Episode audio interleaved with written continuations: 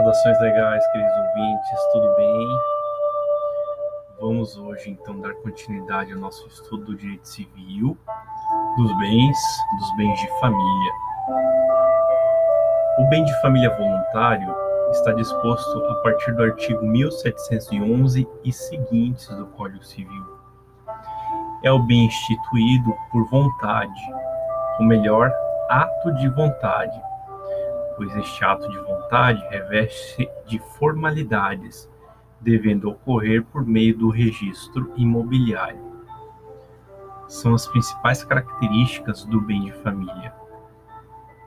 Ato voluntário, que deve ser registrado, deve representar no máximo um terço do patrimônio líquido da pessoa que realiza o respectivo registro do respectivo ato voluntário surge o efeito da inalienabilidade e impenhorabilidade do bem. Por fim, admitem-se apenas duas exceções ao bem de família voluntário: dívidas decorrentes de condomínio e as dívidas tributárias. Importante anotar a súmula 486 do STJ empenhorável o único imóvel residencial do devedor que esteja locado a terceiros, desde que a renda obtida com a locação seja revertida para a subsistência ou moradia da sua família. O bem de família não é extinto com a dissolução do casamento. Todavia, com a morte de um dos cônjuges, o sobrevivente poderá pedir a extinção do bem de família, se único bem for.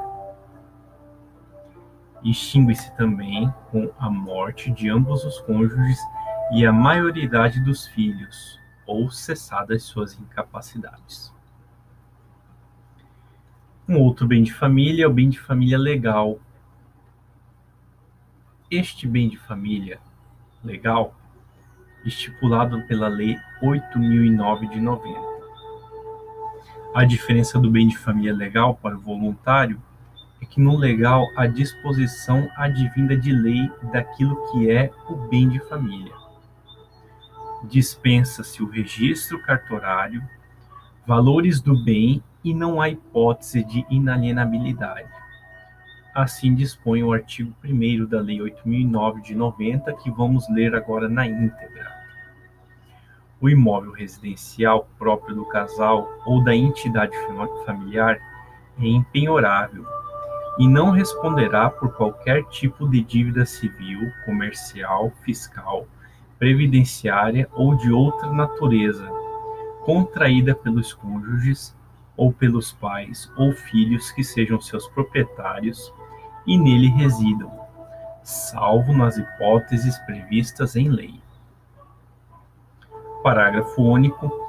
A impenhorabilidade compreende o imóvel sobre o qual se assentam a construção, as plantações, as benfeitorias de qualquer natureza e todos os equipamentos, inclusive os de uso profissional ou móveis, que guarnecem a casa desde que quitados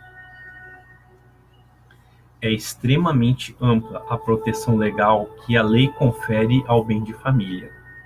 Ela considera a residência, inclusive, um único imóvel, utilizado pelo casal ou pela entidade familiar para moradia permanente.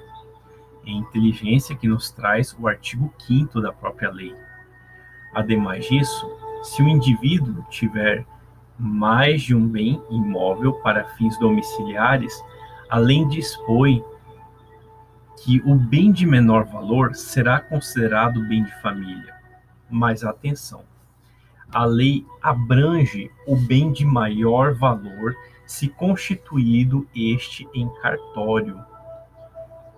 Quanto aos imóveis anteriores à vigência do STJ, já pacificou o entendimento conforme o enunciado da súmula 205, que assim a gente lê.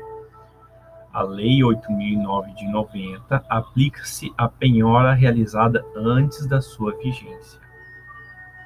O STJ ainda admite a interpretação do parágrafo único do artigo 1 no sentido de se poder sim desmembrar o imóvel bem de família para o efeito de penhora, desde que conservada a área residencial da família. Mas a própria lei prevê exceções à impenhorabilidade do bem de família legal.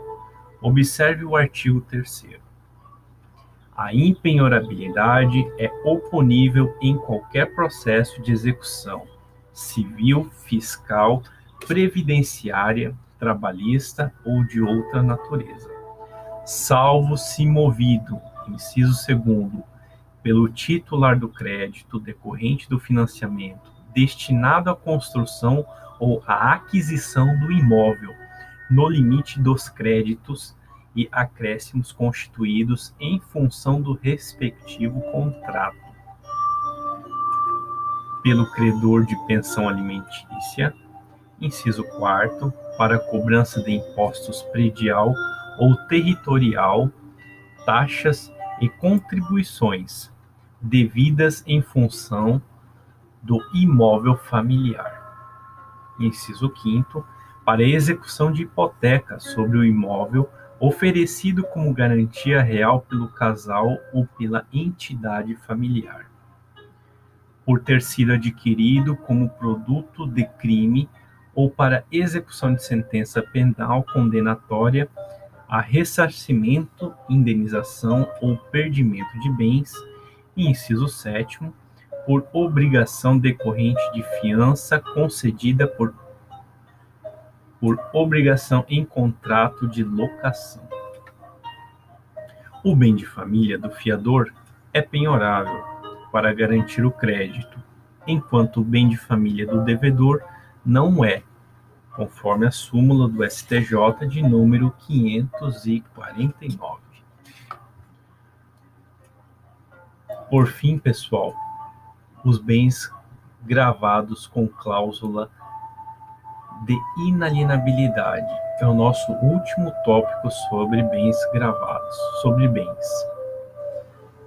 Bens gravados com cláusula de inalienabilidade são aqueles bens que, pela vontade humana, são inalienáveis, seja por meio de uma cláusula vitalícia ou temporária, e há ainda o caso que podem ser previstos por lei, por ato inter vivos, como a doação, ou causa-mortes, como o testamento.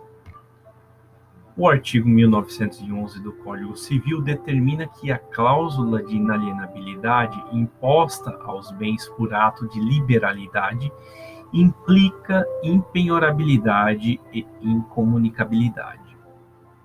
Hoje em dia, essa cláusula tem seu valor mais restrito por conta do artigo 1848 do Código Civil, porque o testador deve justificar expressamente a justa causa de deixar o bem inalienável.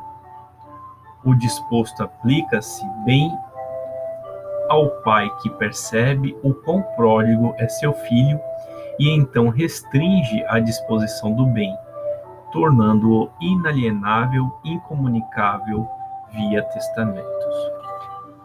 Pessoal, esse foi nosso estudo sobre os bens no direito civil.